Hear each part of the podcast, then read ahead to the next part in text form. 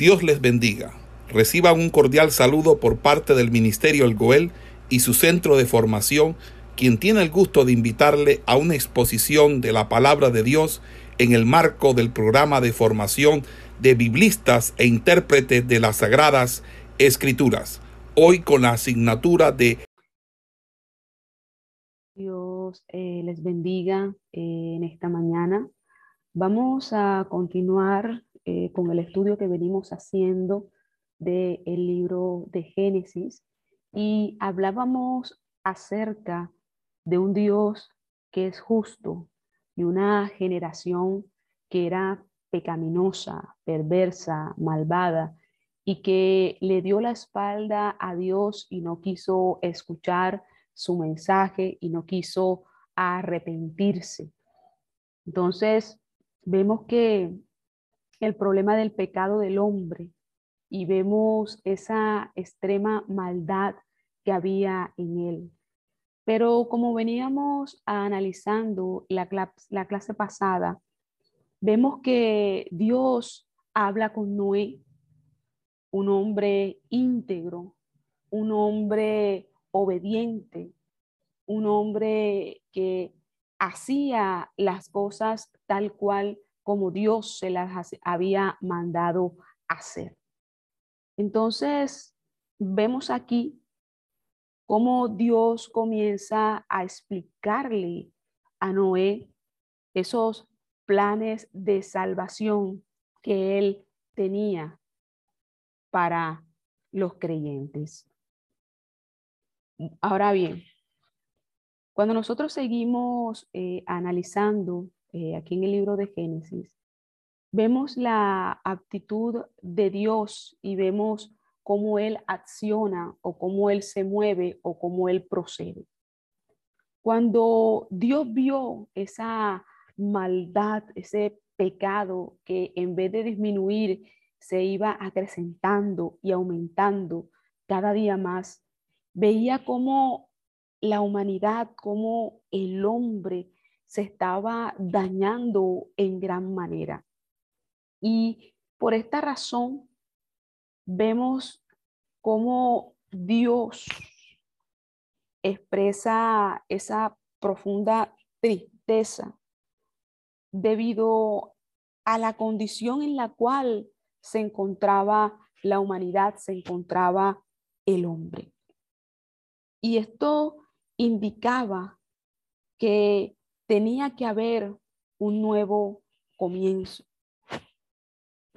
Y si vamos al libro de números, vaya a su Biblia y vamos a leer en el libro de números, capítulo 23, versículo 19. Números, capítulo 23, versículo 19 vamos a mirar lo siguiente. Mire lo que dice eh, la Biblia o que nos dice allí.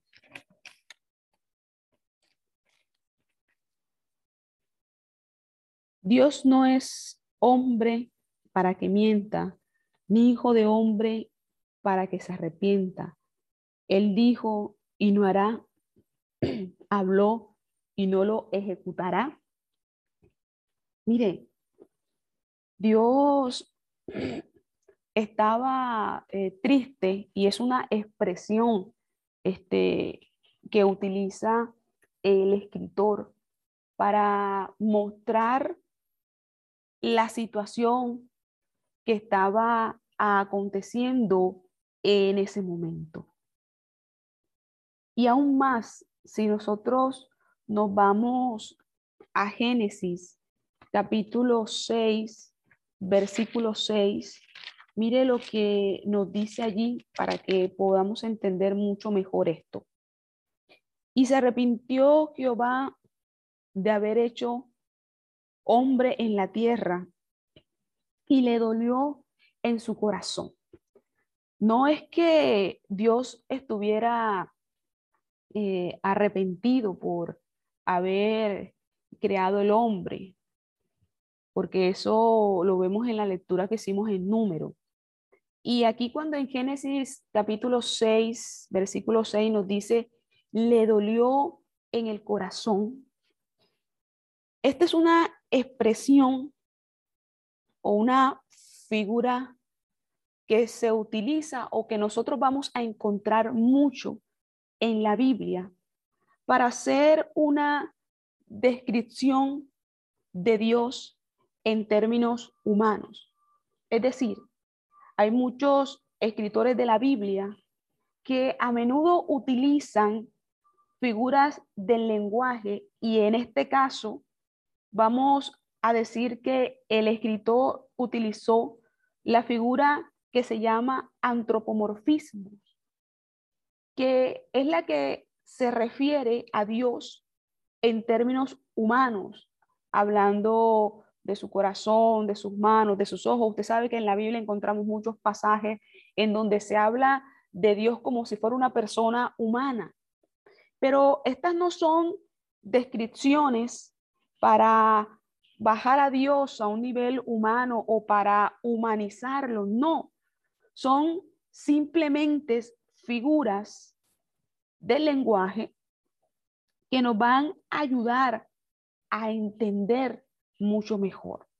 De hecho, cuando ustedes estén desarrollando en propedéutica eh, las figuras o las diferentes figuras eh, literarias, esta es una de las que usted va a encontrar en muchos pasajes de la Biblia que hacen referencia a Dios en este sentido. Entonces, eso se le llama antropomorfismos.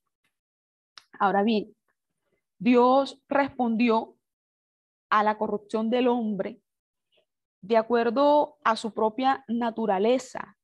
¿Y cuál es esa naturaleza? Su amor, su justicia, su misericordia. Él pronunció una sentencia sobre la humanidad, porque es que ya estaba cansado de esa maldad extrema que tenía el hombre, que no quería arrepentirse, que no quería escuchar de Dios, que tenía su corazón endurecido. Una maldad tremenda que había. Entonces, nosotros vemos aquí una sentencia sobre esta, sobre esa humanidad. Ahora bien, podemos seguir analizando lo siguiente. El Espíritu de Dios siempre advierte a los pecadores y no solamente eso, sino que también los reprende de su maldad. Siempre les está hablando acerca de arrepentirse y aceptar esa provisión de Dios. ¿Y cuál es esa provisión? Esa provisión de salvación antes que sea demasiado tarde. Porque es que cada día aumenta más la corrupción. Y en ese tiempo la corrupción y la maldad había aumentado en gran manera. Dios determinó quitar al hombre de la tierra. Y era una decisión necesaria. Porque es que, mire, Dios es santo, Dios es justo. Y Dios siempre va a juzgar y castigar la maldad. Y esta acción de el diluvio era necesaria para la redención de la humanidad. Recuerde que estamos hablando y desarrollando el tema principal del libro de Génesis, era el plan de redención que Dios tenía para el hombre. Ahora, solo Noé y su familia en ese tiempo estaban sirviendo a Dios, porque los demás se le habían dado la espalda y se habían ido tras sus deleites, tras sus placeres, dándole rienda suelta absolutamente a todo. Y estaban desagradando a Dios con su conducta, con su comportamiento. Entonces, Dios determinó enviar el diluvio. Y eso tenía dos propósitos muy claros. Uno, que era limpiar la tierra al destruir esa generación perversa. Otro propósito era darle a la humanidad un nuevo comienzo, al liberar a su pueblo y al establecer una generación de la cual vendría el linaje del Redentor. Es que las cosas en Dios no suceden, no acontecen porque sí. Siempre hay una razón por la cual Dios procede a hacer las cosas. Y ahora bien, Dios estaba preparando esa provisión para la salvación. Y si nosotros vemos aquí en Génesis, en lo que es el capítulo 6, vemos que el juicio de Dios contra el pecado era algo evidente, algo que iba a venir y que a través de el diluvio él acentúa, marca que la paga del pecado es muerte. Si nosotros vamos a la Biblia, vaya a su Biblia, y vamos a leer en Romanos capítulo 6, versículo 23, vamos a mirar qué nos dice allí el libro de Romanos. Romanos 6, 23. Mire lo que dice, porque la paga del pecado es muerte, mas la dádiva de Dios es vida eterna en Cristo Jesús Señor nuestro. La paga del pecado es muerte. ¿Y qué nos dice Génesis capítulo 6, versículo 12? Váyase a su Biblia, ábrala, vamos a buscar qué nos dice la Biblia con respecto a esto. 6, 12, Génesis 6, 12. Y miró Dios la tierra y he aquí que estaba corrompida, porque toda carne había corrompido su camino sobre la tierra. Estaba corrompida, estaba corrompida, ya que la tierra estaba corrompida, porque toda carne había corrompido su camino. O sea, el juicio era inevitable, inevitable. Sin embargo, Dios en su gracia proveyó el arca para la salvación de la familia de Noé y, preservar toda clase de animales. Mire, las escrituras nos dice que Noé halló gracia ante los ojos de Jehová. Váyase ahí a Génesis en el capítulo 6 el versículo 8. Mire lo que nos dice.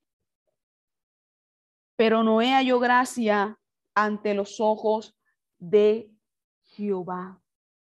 Es que él era una persona justa, íntegra, intachable entre todos esos hombres de aquel tiempo. Era un hombre que caminaba con Dios, le servía a Dios, le adoraba a Dios. Mire lo que dice ahí en el mismo capítulo 6, el versículo 9. Estas son las generaciones de Noé. Noé, varón justo, era perfecto en sus generaciones. Con Dios caminó Noé, o sea, Noé caminó con Dios. Era una persona que se guardaba en medio de esa maldad, de esa corrupción que había en aquel tiempo. Por eso dice que cuando, por eso es, mis amados hermanos, que cuando uno camina con Dios, Dios habla con uno. Dios le da a conocer sus planes, sus propósitos, pero eso solamente lo hace con aquellos que caminan con él. Y en el caso de Noé, que caminaba con Dios, Dios le reveló, Dios le dijo lo que iba a acontecer. Entonces, Mire esto, Dios anticipó a Noé sobre el diluvio venidero y le dijo que construyera un arca en la cual se salvaría su familia y le dio instrucciones específicas y detalladas sobre cómo tenía que construirla. Mire esto, Dios siempre da a conocer sus planes, pero a quienes se los da a conocer, aquellos que caminan con Él, aquellos que entran en el secreto, aquellos que están allí en la intimación con Él, Dios les revela, Dios les habla. Así como lo hizo con Noé. Ahora mire esto, por la fe de Noé, cuando fue advertido por Dios acerca de cosas que aún no se veían, con temor preparó el arca en que su casa se salvase. Vámonos allí a Hebreos 11:7 y mire eh, lo que la Biblia nos dice con respecto a esto. Hebreos 11:7. Busque su Biblia, que la tenga allí. Vamos a leer ese texto bíblico, Hebreos 11:7. Hebreos 11:7, pasaje que nos habla acerca de la fe. Y mire lo que habla, nos dice, aquí nos habla también de Noé. Por la fe Noé, cuando fue advertido por Dios acerca de cosas que aún no se veían, con temor preparó el arca en que su casa se salvase. Y por esa fe condenó al mundo y fue hecho heredero de la justicia que venía por la fe. Por la fe, por la fe. Noé fue advertido por Dios. Por la fe. Para Noé, la advertencia de Dios era más que convincente. O sea, si Dios le estaba diciendo que iba a pasar el diluvio, que construyera el arca, para él era más que suficiente la palabra de Dios, lo que Dios estaba hablando. No los argumentos de los hombres o que nunca había llovido, que nunca había pasado nada de eso, que eso era mentira. Noé creyó a lo que Dios le había dicho, a lo que Dios le había hablado. Por eso que usted ve que cuando Noé predicaba con respecto a lo que iba a pasar, a lo que iba a acontecer, se reían de él, se burlaban de él, le decían que él estaba loco, que eso era imposible, que eso no podía suceder. Pero usted ve esta actitud que tuvo Noé, que a pesar de todas esas burlas, de cómo lo, eh, lo ridiculizaban, Noé siguió allí creyendo en lo que Dios le había hablado y sigue preparando la madera, sigue juntándola, sigue martillándola, sigue cubriendo el arca con hebrea, eh, con brea tanto por dentro como por fuera, sigue preparando el establo para los animales, los nidos para los pájaros, los cuartos en los cuales ellos iban a estar. O sea, vemos que a Noé no le afectó los comentarios de las personas o las burlas que hacían de él. Él siguió al pie de la letra la orden, la tarea que Dios le encomendó. Y él seguía predicando y él le seguía advirtiendo a la gente lo que iba a suceder y no se detuvo ni en la predicación ni en la construcción del arca.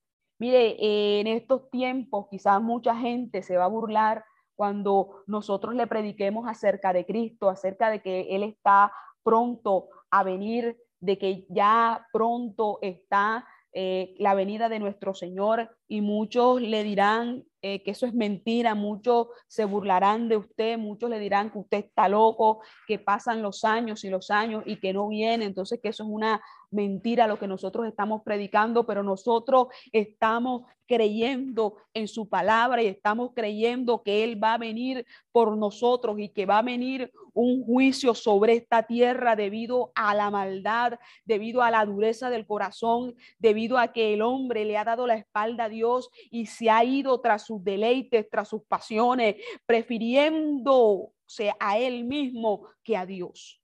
Pero así como Noé nosotros también debemos de seguir predicando este evangelio de salvación, dando a conocer las buenas nuevas, como dice la Biblia, las buenas nuevas de salvación. Así nos quieran tildar de lo que nos quieran tildar, así nos quieran decir lo que quieran. Nosotros estamos creyendo, así como creyó Noé, nosotros también estamos creyendo. Y por eso estamos predicándole a las almas y por eso le estamos predicando a las personas porque el tiempo se está acercando. El tiempo se está acercando.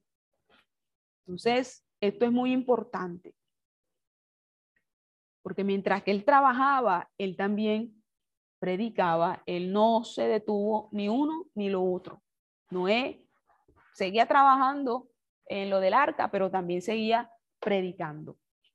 Vámonos a la Biblia y miremos qué nos dice Segunda de Pedro, capítulo 2, versículo 5. Váyase allá su Biblia.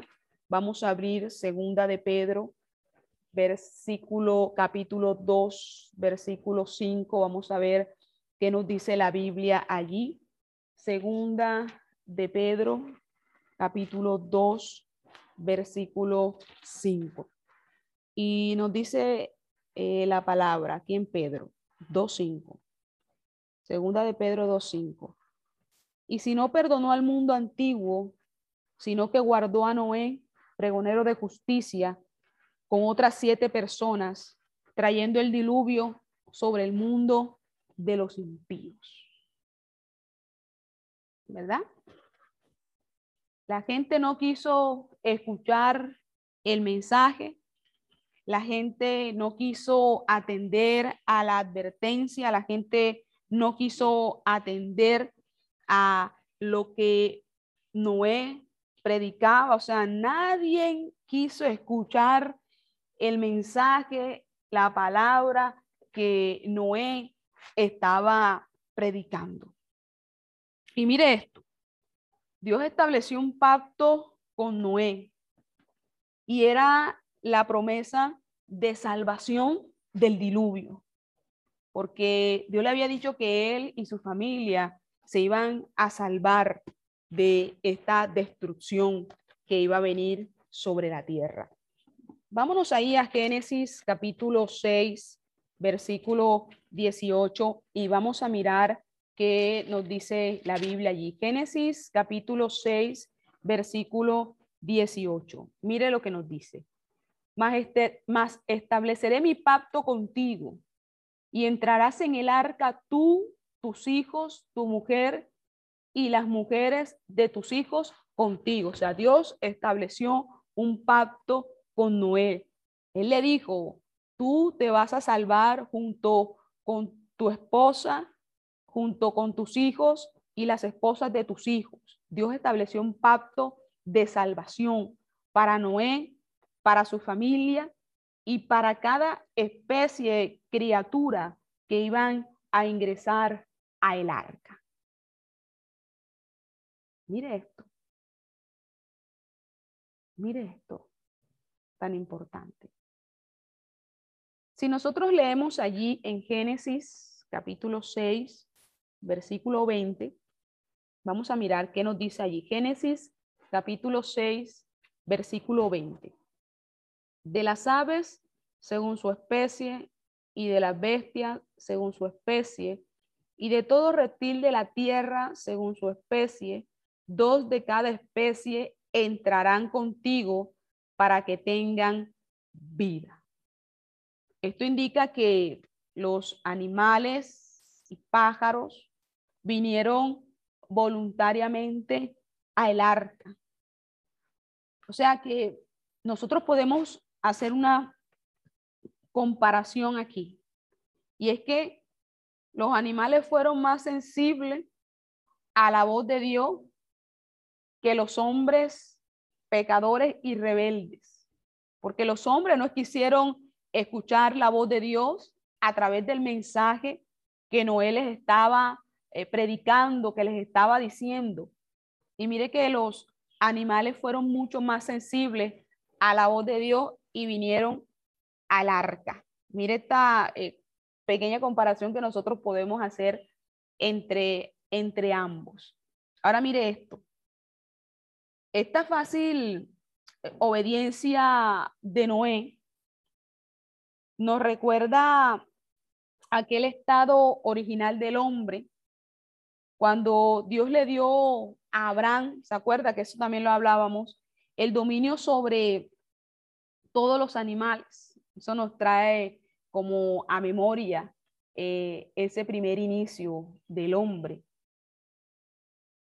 Y mire esto, siete días antes de que el diluvio comenzara, los animales comenzaron a entrar de dos en dos. Pero los pecadores no se arrepentían. Al contrario, tenían ese corazón endurecido, tenían esos, esas mentes entenebrecidas, tenían esos oídos cerrados, estaban completamente cerrados a la palabra de Dios. Ellos no se arrepintieron, no se arrepintieron, no aceptaron la palabra. Así que el arca entraron Noé, su familia, los animales, y Jehová cerró la puerta. Y Jehová cerró la puerta. ¿Qué nos dice Génesis capítulo 7? Vamos a leer allí versículo 16. Vamos a buscar allí qué nos dice Génesis capítulo 7, versículo 16. Y los que vinieron, macho y hembra de toda carne vinieron, como le había mandado Dios, y Jehová le cerró la puerta y Jehová le cerró la puerta.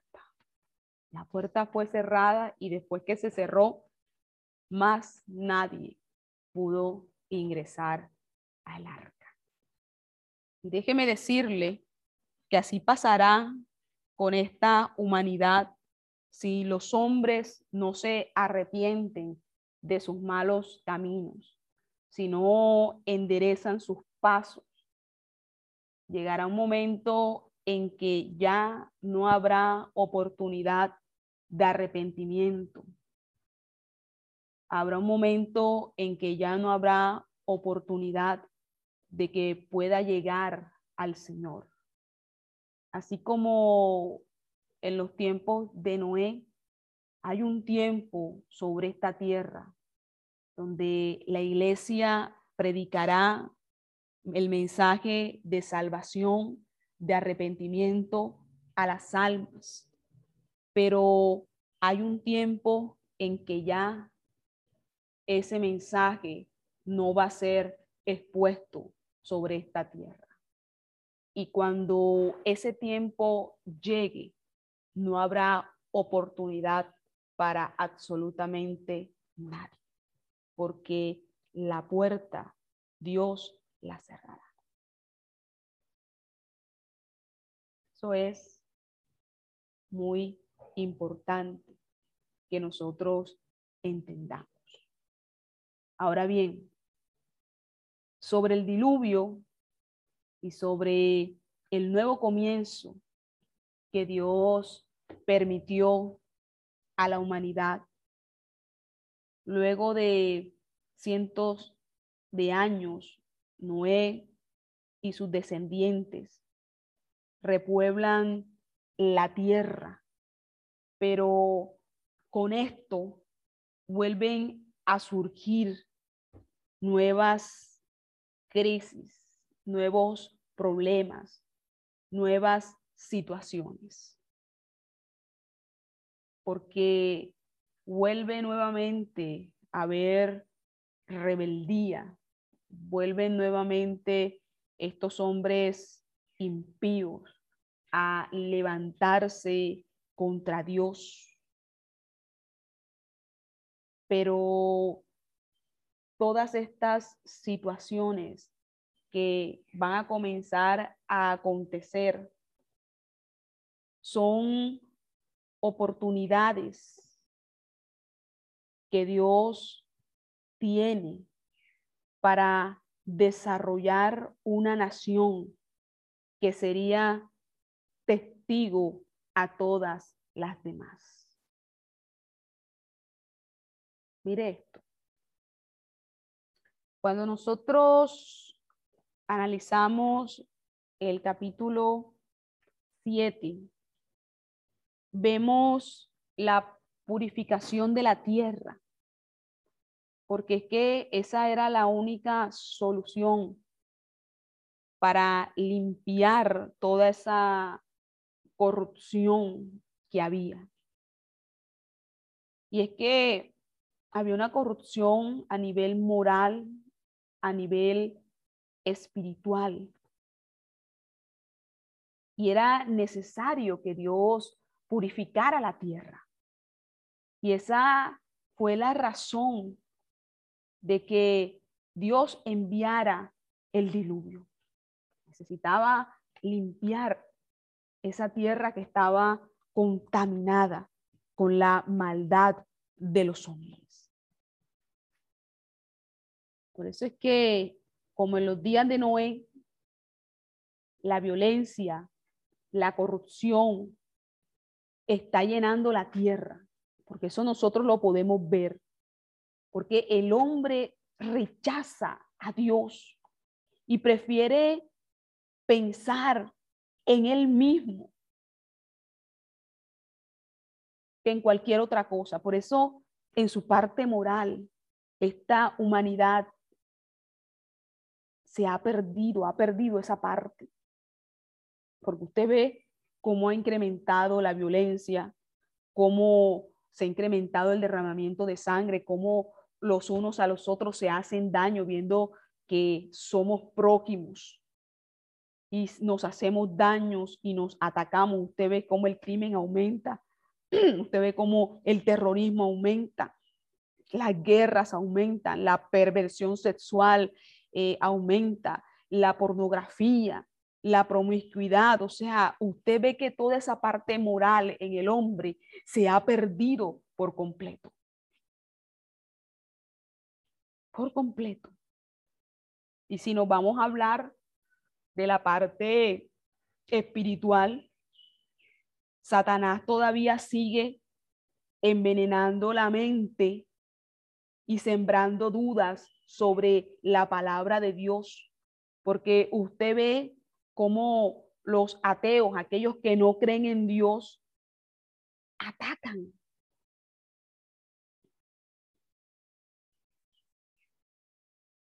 Cómo tratan de derribar eh, la palabra.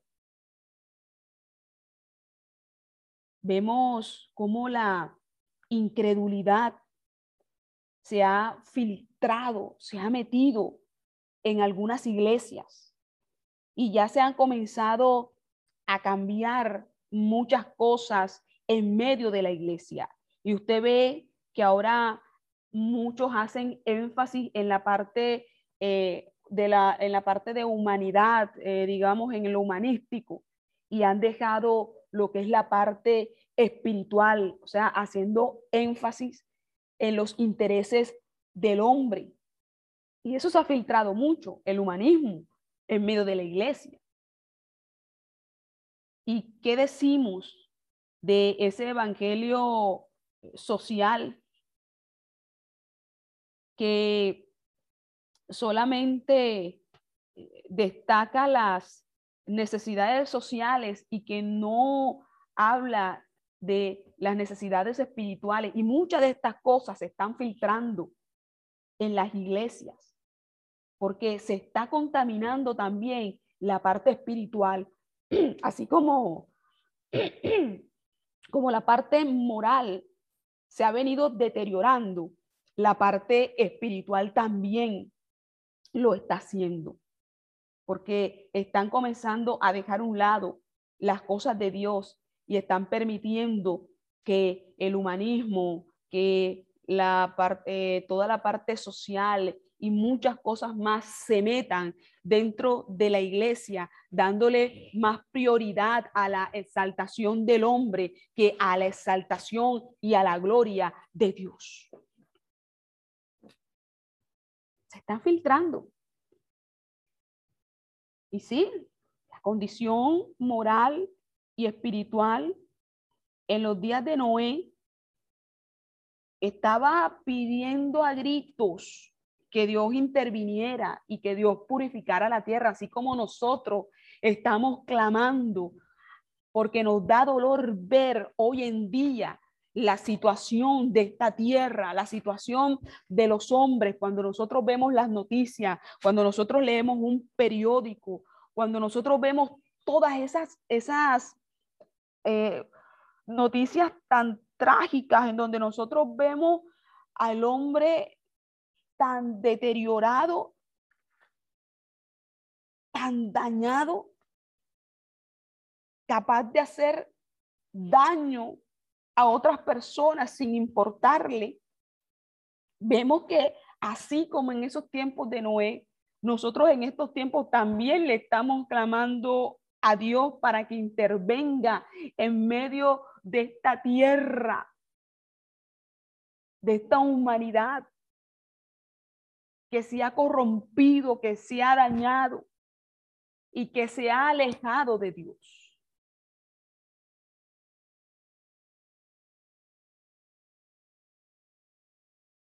Entonces, vemos que, que era necesario que Dios interviniera purificara la tierra. Y lo hizo a través del diluvio. Y mire esto, el Espíritu Santo está haciendo una obra de purificación en muchas vidas. Él está convenciendo a los hombres de pecado y guiándolos a toda verdad. Vámonos a la Biblia y ábrala en Juan capítulo 16 y vamos a leer del versículo 8 al 12 y vamos a mirar allí qué nos dice la Biblia con respecto a esto. Juan capítulo 16 del 8 al 12. Entonces vamos a mirar a ver allí eh, qué nos dice eh, la Biblia. Juan 16 del 8 al 12. Y dice, y cuando Él venga, convencerá al mundo de pecado, de justicia y de juicio. De pecado por cuanto no creen en mí, de justicia por cuanto voy al Padre y no me veréis más, y de juicio por cuanto el príncipe de este mundo ha sido ya juzgado. Aún tengo muchas cosas que deciros, pero ahora no las podéis sobrellevar. Porque Él convence de justicia, de pecado al hombre. Es que nosotros, los creyentes, los que vivimos, los que hayamos quedado, seremos arrebatados juntamente con ellos para recibir al Señor en el aire. ¿Qué dice Primera de Tesalonicenses 4:17? Vaya a su Biblia y vamos a leer en Primera de Tesalonicenses 4:17. A ver qué nos dice allí la Biblia. Primera de Tesalonicenses 4:17. Y luego nosotros, los que vivimos, los que hayamos quedado, seremos arrebatados juntamente con ellos en las nubes para recibir al Señor en el aire. Y así estaremos siempre con el Señor. ¿Vio esto? Muy importante. Ahora, el capítulo 7 nos va a mostrar la destrucción en el diluvio. El diluvio fue algo impresionante, algo que estalló con fuerza súbita, algo aterrador en la generación de Noé, algo que no se había visto. Lluvias torrenciales cayeron y fueron rotas todas las fuentes del gran abismo. ¿Qué dice Génesis 7, 11? Váyase allí a Génesis capítulo 7, 11. Y mire lo que nos dice. El año 600 de la vida de Noé, en el mes segundo, a los 17 días del mes, aquel día fueron rotas todas las fuentes del gran abismo y las cataratas de los cielos fueron abiertas. Fueron abiertas. A menudo Dios utiliza fenómenos naturales para hacer su voluntad. El diluvio fue el más grande jamás conocido. Mire, una profundidad de casi siete metros por encima de las montañas, probablemente se midió donde el agua alcanzó el arca cuando se asentó sobre la cúspide de una montaña, porque es que el diluvio cubrió toda la tierra y destruyó toda criatura viviente fuera del arca. Es que Génesis utiliza términos impresionantes para describir el diluvio.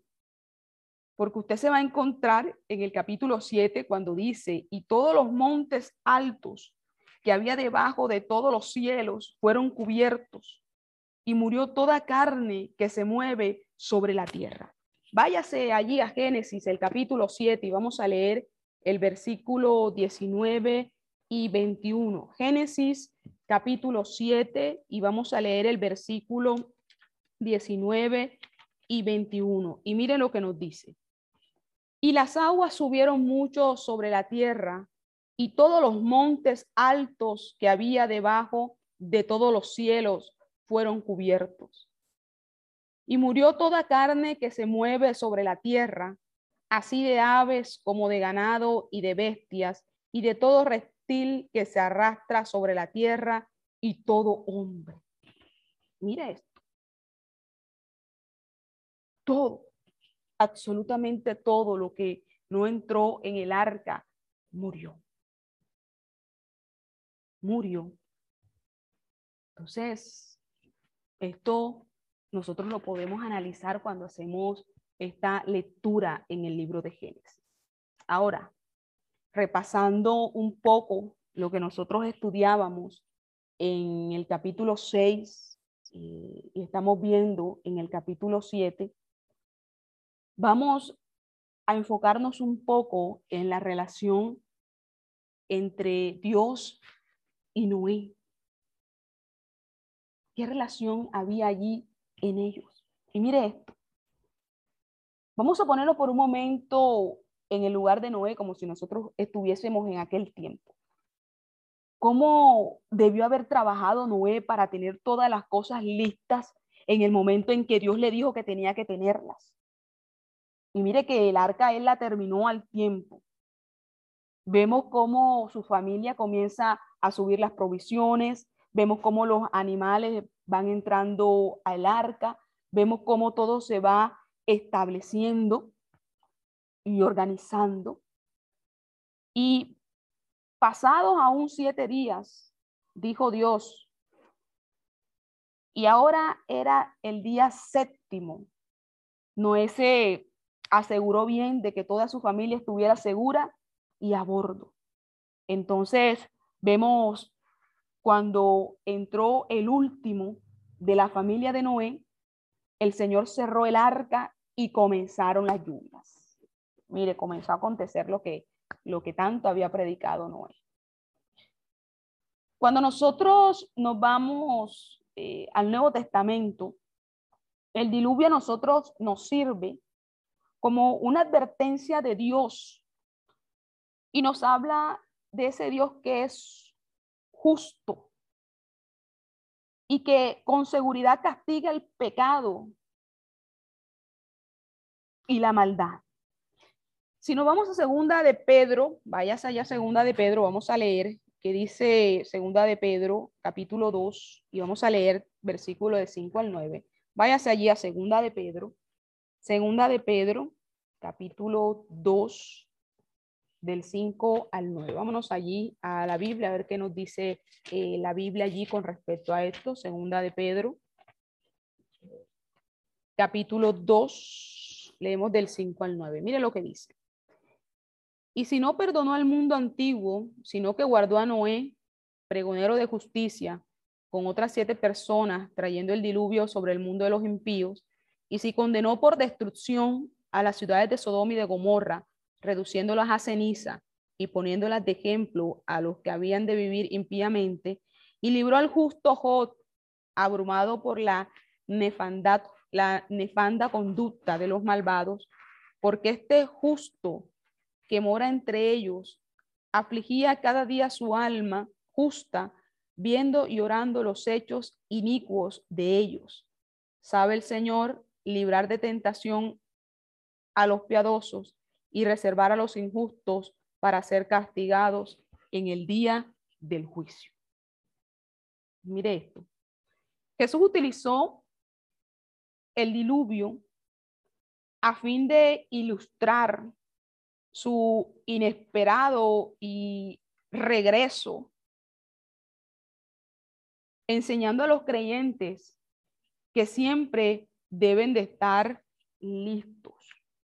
Vámonos allí a Mateo y vamos a leer Mateo 24 y leemos del 36 al 42. Mateo, vámonos allá al libro de Mateo. Mateo 24 del 36 al 42 y vamos a ver qué nos dice eh, la Biblia allí con respecto a esto que estamos hablando. Mateo capítulo 24 y vamos a leer del 36 al 42, Mateo 24. Vamos a ir a ir buscando eh, la Biblia y vamos a leer del 36 al 42. Y mire lo que dice. Pero del día y la hora nadie sabe, ni aun los ángeles de los cielos, sino solo mi Padre. Mas como en los días de Noé, así será la venida del Hijo del Hombre. Porque como en los días antes del diluvio estaban comiendo y bebiendo, casándose y dándose en casamiento, hasta el día en que no entró en el arca. Y no entendieron hasta que vino el diluvio y se los llevó a todos. Así será también la venida del Hijo del Hombre. Entonces estarán dos en el campo, el uno será tomado, el otro será dejado. Dos mujeres estarán moliendo en un molino, la una será tomada, la otra será dejada. Velad pues, porque no sabéis a qué hora ha de venir vuestro Señor. Sea, hay que estar listos, hay que estar preparados. Ahora, el diluvio también es un tipo de la destrucción venidera de la tierra, pero que en esta oportunidad no va a ser por agua, sino por fuego, con el propósito de iniciar la nueva eh, era de Dios cuando nos habla acerca del cielo nuevo, tierra nueva, el hogar para los justos, y eso lo encontramos, vámonos allá, segunda de Pedro, capítulo 3.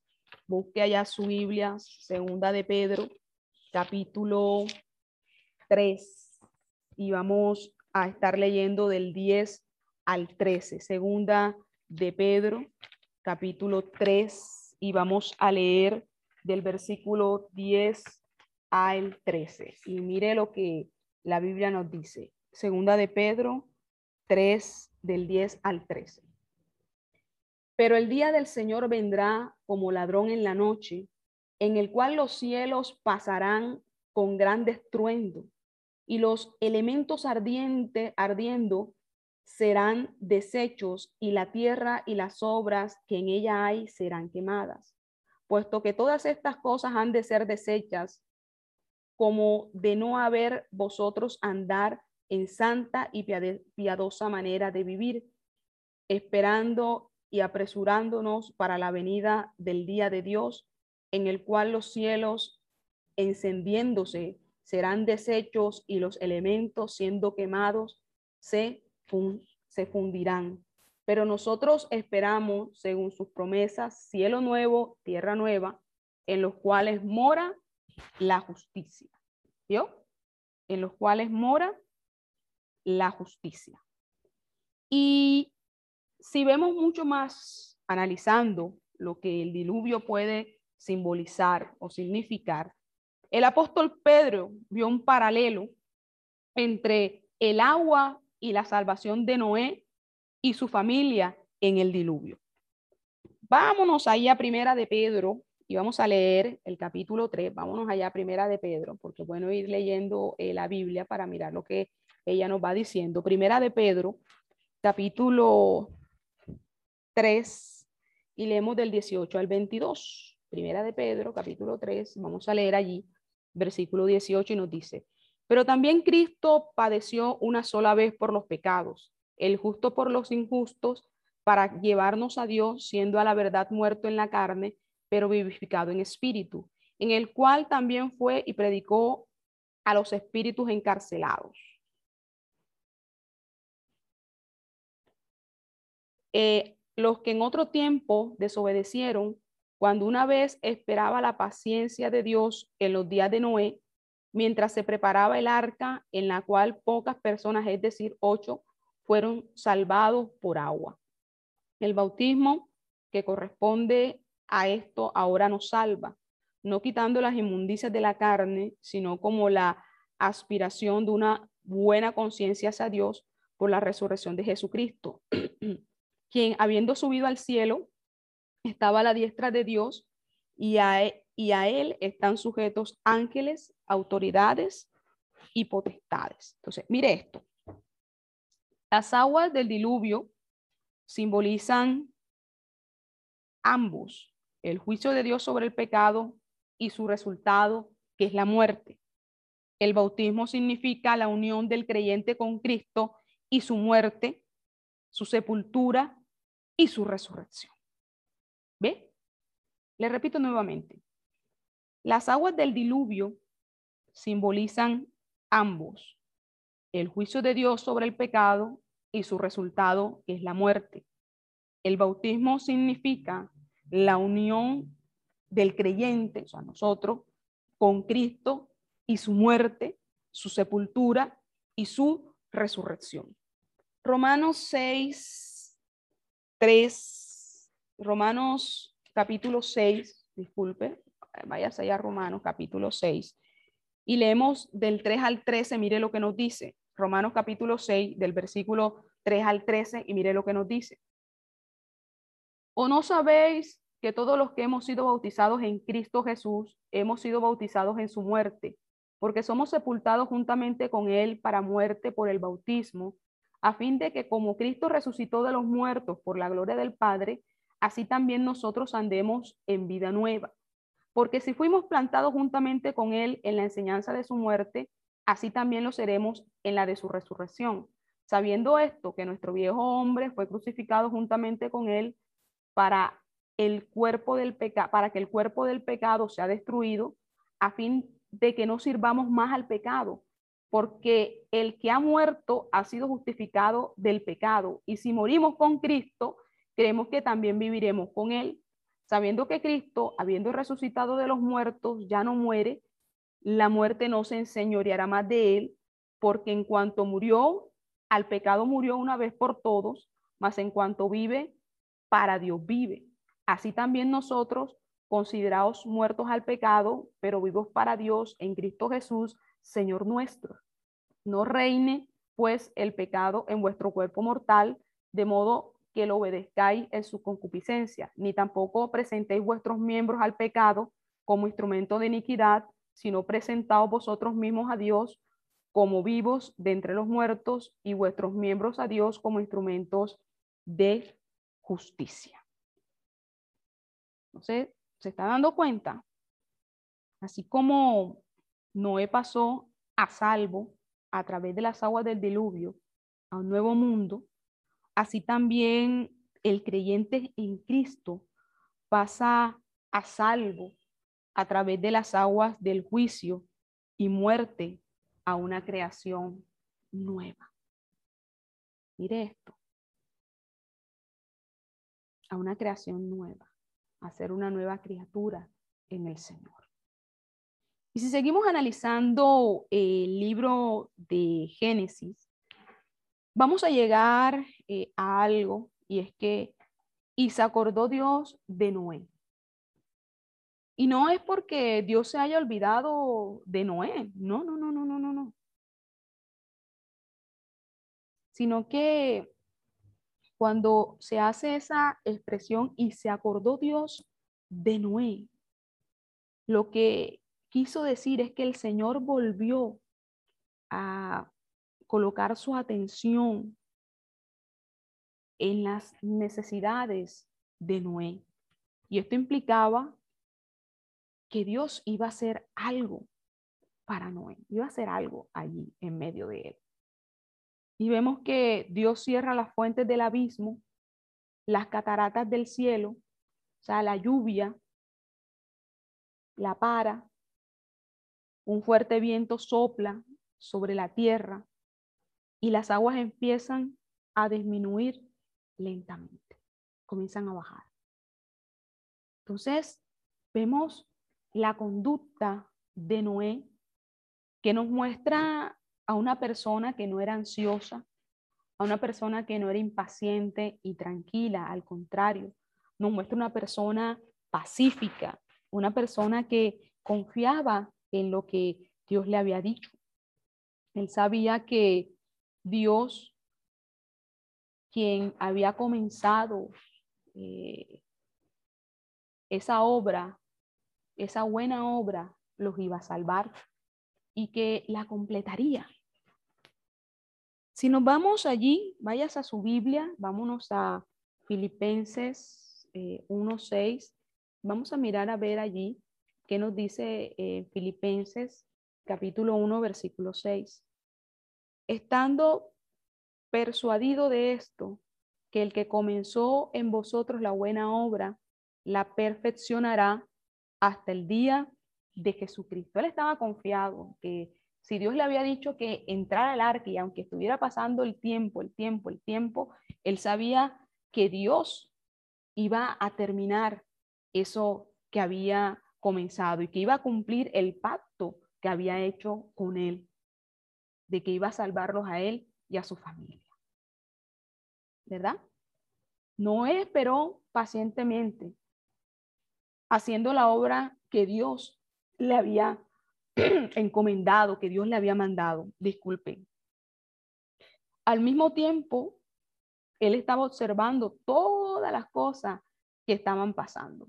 Y es que nosotros debemos de aprender eso también de Noé, de ser pacientes, de esperar en Dios, de no intranquilizarnos, de no dejar llenarnos de desespero, de, ansiedad eh, por las cosas. Mire, si Dios nos ha dicho algo, créame que Dios terminará todo lo que nos ha dicho. Nosotros tenemos es que creer, si es Dios el que ha hablado, Dios ha de cumplir su palabra y su propósito también. Entonces, vemos que 40 días después de que las cúspides de las montañas se hicieron visibles, Noé envió un cuervo y una paloma para determinar la condición de la tierra, ver cómo estaban las cosas. Solo la paloma retornó. Y la segunda vez Noé volvió a enviar a la paloma y esta volvió trayendo una hoja de olivo como una señal de que la tierra estaba renovada y que estaba lista para recibirlos, para que ellos pudieran bajar del arca.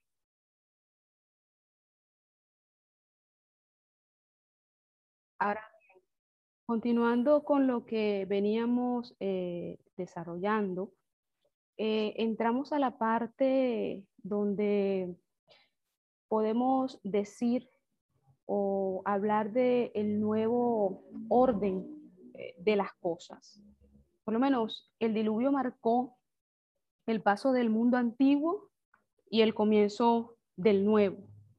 A través del diluvio, nosotros podemos ver que Dios alcanzó su propósito. Él destruyó las obras malvadas de los hombres y salvó el linaje piadoso, ese linaje de donde vendría el redentor para que no fuera absorbido, no se contaminara de esa maldad y perversidad que había en esos tiempos. Entonces, cuando nosotros leemos ya Génesis en el capítulo 8, nosotros vamos a comenzar a analizar las, las provisiones de Dios para esta humanidad o para la humanidad. Entonces, mire, hay un nuevo comienzo, una nueva vida. Y cuando nosotros nos adentramos a, estudiar lo que es el, el capítulo 8, vamos a encontrarnos de que Dios obrando en Noé, quien estaba esperando pacientemente el tiempo de Dios para poder dejar el arca. Cuando nosotros leemos, y vayas ahí a Génesis capítulo 8 y leemos del versículo 1 al 4, nos vamos a, encontrar con lo siguiente. Génesis capítulo 8 y leemos del 1 al 4 y nos dice, y se acordó Dios de Noé y de todos los animales y de todas las bestias que estaban con él en el arca, e hizo pasar Dios un viento sobre la tierra y disminuyeron las aguas y se cerraron las fuentes del abismo y las cataratas de los cielos y la lluvia de los cielos fue detenida. Y las aguas decrecían gradualmente de sobre la tierra y se retiraron las aguas al cabo de 150 días y reposó el arca en el mes séptimo y a los 17 días del mes sobre los montes de Ará. Entonces, esperó pacientemente a que Dios diera el momento, el tiempo para él poder bajar de la barca. Pero mire esto, que es lo que me llama a mí mucho la atención, es que Dios está hablando a Noé y este está obedeciendo y adorando a Dios. Es que el caminar con Dios en la vida incluye que nosotros aprendamos a recibir instrucciones, aprendamos a obedecer, aprendamos a creer en sus promesas. Y fue lo que hizo Noé. Noé caminó con Dios y él fue obediente, sujeto, creyó en lo que Dios le había dicho, creyó en el pacto que Dios hizo con él y caminó en pro de lo que Dios le dijo. Y así lo hizo tal cual. Y asimismo, para todos aquellos que caminamos con Dios, debemos de aprender esto mismo que hizo Noé. También nosotros debemos de hacer. Todos aquellos que decimos que caminamos con Dios en nuestra vida, Debemos de ser personas obedientes, sujetes, sujetas, personas que estemos dispuestas a recibir instrucción, capacitación, personas que nos dejemos guiar por Dios. Eso es caminar con Dios. Y que Dios esté en nuestra vida. ¿Sabes que el caminar con Dios, mis amados hermanos, incluye todas estas cosas, hacen parte del caminar con Dios. Ahora, hubo una salida ordenada. Todos salieron del arca por familias. Ahí no es que se abrió eh, la puerta del arca y todo el mundo salió y se llevó el uno y se llevó el otro. No, todo fue de una manera ordenada. Todos salieron del arca por familia, una especie tras otra. Ahí no hubo atropellamiento, nadie le cayó encima al otro o le pasó por encima del otro. No, todo salió en orden como Dios así lo había estipulado, en orden, en orden. Todo comenzó a bajar, a salir de esa arca en orden. Noé y su familia y las criaturas sobre las cuales Dios le había dado dominio salieron del arca. Es que lo primero que Noé hizo después de desembarcar eh, de aquella arca es que dio acciones de gracia, o sea, ofreció un holocausto al Señor. Y eso es muy importante, que nosotros aprendamos a ser agradecidos con Dios cuando vemos su bendición o cuando vemos cómo Él obra a favor nuestro. Nosotros siempre tenemos que dar acciones de gracias por las misericordias de Dios cuando vemos que Dios responde a una petición, cuando vemos que Dios obra en medio de una situación, de una necesidad. Y esto es algo que a mí me llamó mucho la atención de Noé. Noé después de que bajó del el arca, él dio acciones de gracia, o sea, ofreció un holocausto porque él vio el poder de Dios, el cumplimiento de la palabra de Dios, que le dijo que iba a ser salvo él y su familia. Y eso es un ejemplo para nosotros, de ser agradecidos con Dios, de darle gracias a Él cuando Él obra a favor nuestro. Eso es muy importante. Los holocaustos simbolizan la consagración total. Cuando uno o cuando se quemaba eh, el animal por completo, significaba consagración total. Y eso fue lo que hizo Noé cuando presentó su holocausto. Y era más que adecuado que Noé ofreciera ese sacrificio, ese holocausto, esa acción de gracias, porque Dios lo había librado de la muerte. ¿Cómo no iba a darle gracias eh, Noé al Señor por todo lo que él había visto que había acontecido y que él y su familia se había salvado? Había librado de aquella situación. Claro que tenía motivos y razones para dar acciones de gracias al Señor. Y era apropiado que él se consagrara a Dios para ese nuevo mundo el cual ellos iban a repoblar. Un mundo limpio que Dios había limpiado. Era necesario que él presentara ese holocausto, ese sacrificio de consagración completa al Señor. Y eso es algo que nos llama a cada uno de nosotros a consagrarnos, a guardarnos para Dios cada día. Cada día debemos de guardarnos para Dios. Dios se complació de ese holocausto, de ese eh, sacrificio que presentó Noé. Dice que como olor grato subió la adoración que hizo, ese holocausto que hizo Noé, como olor grato fue su adoración, ese sacrificio que él presentó. ¿Ve? Fue olor grato para Dios. Y eso es muy importante. aprendamos a dar gracias al Señor por todas las cosas que Él eh, permite y obra en nuestras vidas. Ahora, así como Noé entró a una nueva vida.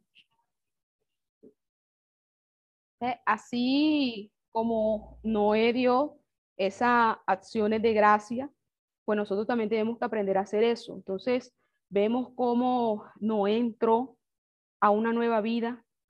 Nosotros también cuando venimos a Dios en fe, en obediencia y con ese sacrificio de Cristo como la base de nuestra aceptación de nuestro compromiso para con Dios, vemos entonces que las provisiones que Dios hizo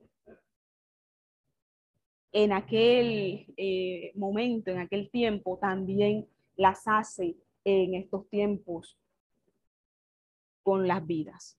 Ahora bien, Dios bendijo eh, a la familia de Noé y esta fue probablemente una bendición espiritual. Claro, aparte de las bendiciones eh, materiales que usted ve descrita cuando lee el capítulo 9 de Génesis, usted comienza a ver eh, la bendición que Dios trajo sobre Noé, sobre su familia. De hecho, Dios siempre está presto a bendecir a sus hijos.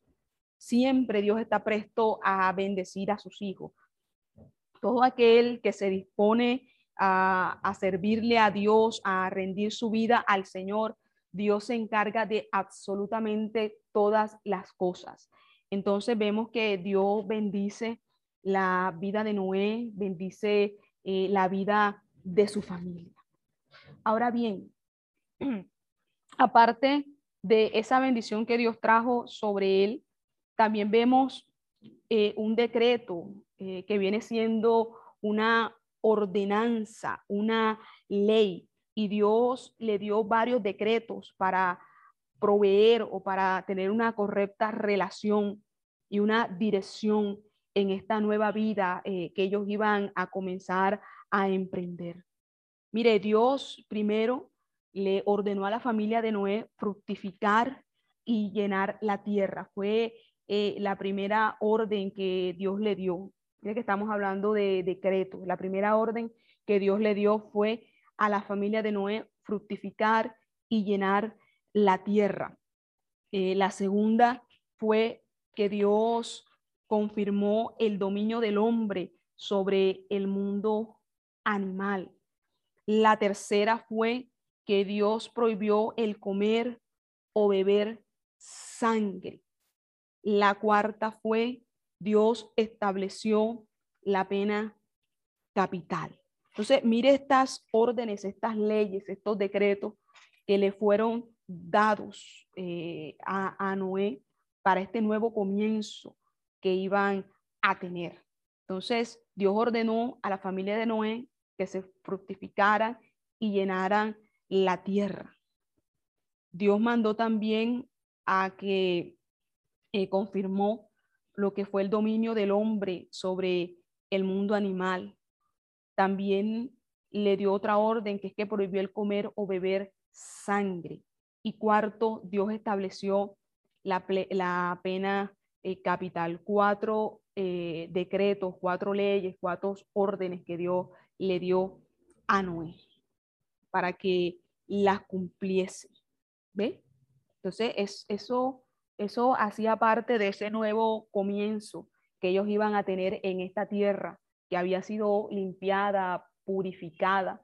Entonces, para que ellos comenzaran nuevamente a poblarla, porque no había eh, absolutamente nada. Entonces, cuatro, cuatro leyes, cuatro decretos eh, Dios le dio para que lo cumpliesen.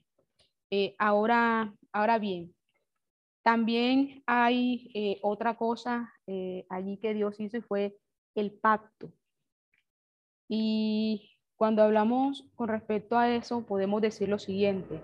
El diluvio había mostrado las terribles posibilidades del juicio de Dios, o sea, mostró el juicio de Dios sobre esa humanidad corrompida, eh, llena de maldad.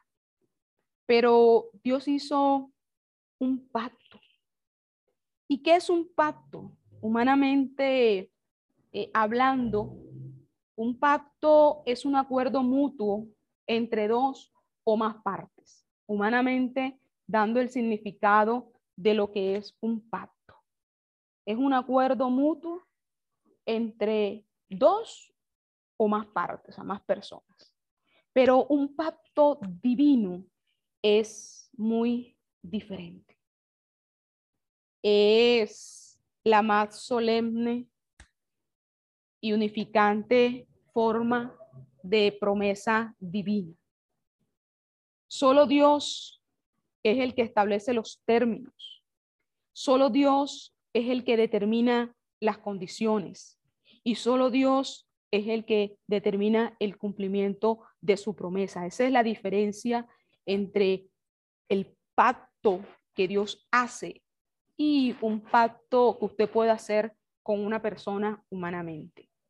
Cuando usted va a hacer un compromiso con alguien, un pacto, un arreglo, un acuerdo, cada uno planta sus, sus necesidades, cada uno dice a qué se compromete, qué va a hacer y entre los dos organizan. Pero cuando es un pacto divino, es Dios, no es usted, no soy yo quien pone las condiciones, es Dios quien pone las condiciones, es Dios el que determina las cosas, es Dios el que establece los términos, es Dios el que pone todas las cosas, el que nos las dice. Es Dios el que da los términos del pacto que va a ser con nosotros. ¿Ve? Por eso lo de la diferencia entre un pacto humano, que es un acuerdo que usted puede tener con alguien o con otras personas, y el pacto divino, porque el pacto divino es Dios el que establece términos, condiciones y cumplimiento de sus promesas. O sea, es muy diferente. Entonces, vemos algo. Dios estableció sucesivos pactos, porque Dios hizo varios pactos. Hizo uno con Noé, hizo uno con Abraham, hizo uno con Moisés, hizo uno con David. Y cada pacto fue más rico en promesa, en revelación de los propósitos redentores de Dios. Escuche bien esto. Dios hizo o estableció pactos sucesivos. Hizo pacto con Noé, pacto con Abraham, pacto con Moisés, pacto con David. Y cada pacto que él fue haciendo se iba enriqueciendo en promesas y en revelación de los propósitos redentores de Dios. Iba en aumento. Cada pacto que Dios iba haciendo con cada uno de ellos iba en aumento. ¿Verdad? Y ya al final, o sea, luego Cristo trajo lo que fue el nuevo pacto y el más grande de todos. ¿Verdad? Luego Cristo trajo el nuevo pacto y fue el pacto más grande de todos. La mayoría de los pactos fueron hechos con personas específicas y tuvieron un carácter condicional, ¿verdad? Pero el pacto de Dios con Noé fue incondicional y fue hecho por toda la humanidad, el mundo animal y la tierra misma.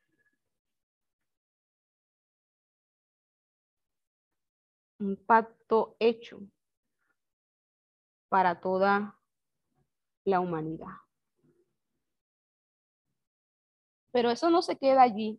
O sea, con el diluvio y con la nueva tierra que iba a ser fructificada, repoblada eh, con Noé y su familia, no se iban a acabar los problemas y las situaciones en las cuales Dios iba a tener que seguir interviniendo, porque se iban a presentar problemas eh, a nivel familiar y se iban a comenzar a suceder muchas cosas que iban o iban a querer afectar ese plan de redención que Dios tenía trazada para la tierra y para el hombre.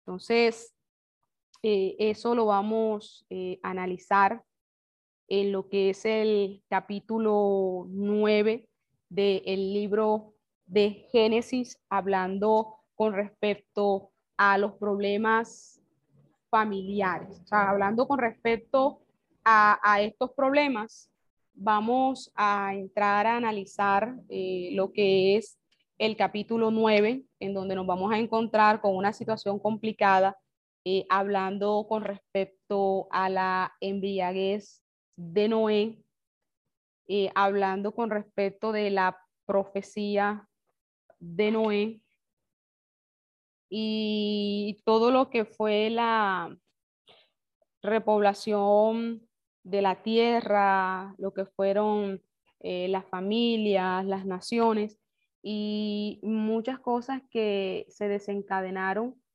eh, debido a esta situación que nosotros vamos a tocar en lo que es el capítulo 9. Entonces, hasta ahora eh, hemos visto pues la situación que aconteció por la maldad que había en la tierra y cómo Dios a través del diluvio destruyó, limpió, purificó esa tierra llena de maldad, de corrupción, ¿verdad? Que nos hablaba la Biblia. y entramos eh, a mirar eh, un problema eh, familiar que se desencadenó allí con Noé y sus hijas. Entonces, mire esto. Cuando nosotros entramos a hablar acerca de lo que fue la embriaguez de Noé, nosotros podemos mirar aquí un cuadro en donde Noé extendido, porque se, o sea, donde Noé está ebrio, es llevado a su tienda y vemos allí un cuadro o un espectáculo que es muy vergonzoso, bochornoso, porque contiene un significado moral. Eh, toda esta situación que aconteció en medio de la embriaguez de Noé. Con seguridad, él no pudo haber ignorado los efectos del vino porque estaba embriagado por completo. La embriaguez no se menciona este, como uno de los eh, pecados eh, cuando hablamos de los eh, antidiluvianos, o sea, los que fueron antes del diluvio, que aconteciera el diluvio, pero sí se sugiere eh, una descripción hecha por Jesús cuando habla de que están comiendo y bebiendo. Entonces podemos aprender de esta experiencia que pasó Noé. Entonces, mire esto. Eh, la embriaguez no, no es mencionada este, cuando se habla eh, de como pecados, hablando de los antidiluvianos, fue antes de que eh, viniera el diluvio.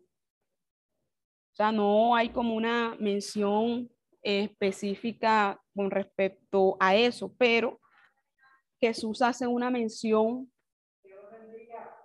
Entonces, eh, analizando lo que veníamos hablando con respecto a a la embriaguez de Noé, decíamos que entre los que eran los antiluvianos, las, las personas que estuvieron antes de que aconteciera el diluvio, no se hace una mención como específica de que pues la parte de la embriaguez este, fuera mencionado como un pecado, pero Jesús hace una descripción o sugiere con esta descripción de que ellos estaban comiendo y bebiendo. Entonces, vámonos a Mateo capítulo 24, eh, versículo 38, y vamos a mirar a ver qué nos dice eh, la Biblia eh, con respecto a lo que aparece allí en Mateo. Entonces, leemos en Mateo capítulo 24, versículo 38. Y mire lo que nos dice la Biblia. Porque como en los días antes del diluvio estaban comiendo y bebiendo, casándose y dándose en casamiento, hasta el día en que no entró en el arca. Entonces, con esta eh, descripción eh, que hace Jesús, pues sugiere pues que en aquellos tiempos antes pues del diluvio, pues estaban bebiendo y comiendo y dándose en casamiento. Entonces, lo que nos lleva a nosotros a reflexionar, eh, a pensar, es esta experiencia que pasó Noé para que nosotros aprendamos de ella. Entonces, mire esto. ¿Qué es lo primero? que nosotros debemos eh, aprender de esta situación que pasó Noé. Es la siguiente. Es, es posible que un hombre mantenga una vida sin mancha ante un mundo impío y caiga luego en las tentaciones dentro de su propio hogar. Porque eso fue lo que le pasó a Noé. Noé se guardó fue una persona íntegra, una persona justa, mientras que anduvo eh, en esa tierra, en ese momento tan perverso, tan malvado, y se guardó, Pero mire que en esta situación a causa de la embriaguez, de tomar vino, perder el, el conocimiento, el no ser consciente de lo que estaba sucediendo a causa de la embriaguez que traía, vemos que él cae en tentación dentro de su propio hogar.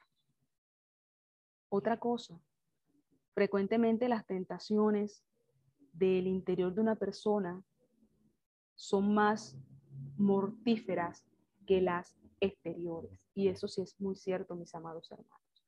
Muchas veces creemos que las tentaciones nos van a venir de afuera, que van a ser externas, pero muchas veces las tentaciones son internas, cercanas a nosotros. Ahora bien, largos años de victoria espiritual no garantizaban que estaríamos, nosotros libres de pecado. Mire, nosotros tenemos una lucha, eh, una batalla con nuestra carne, porque estamos en un cuerpo de carne.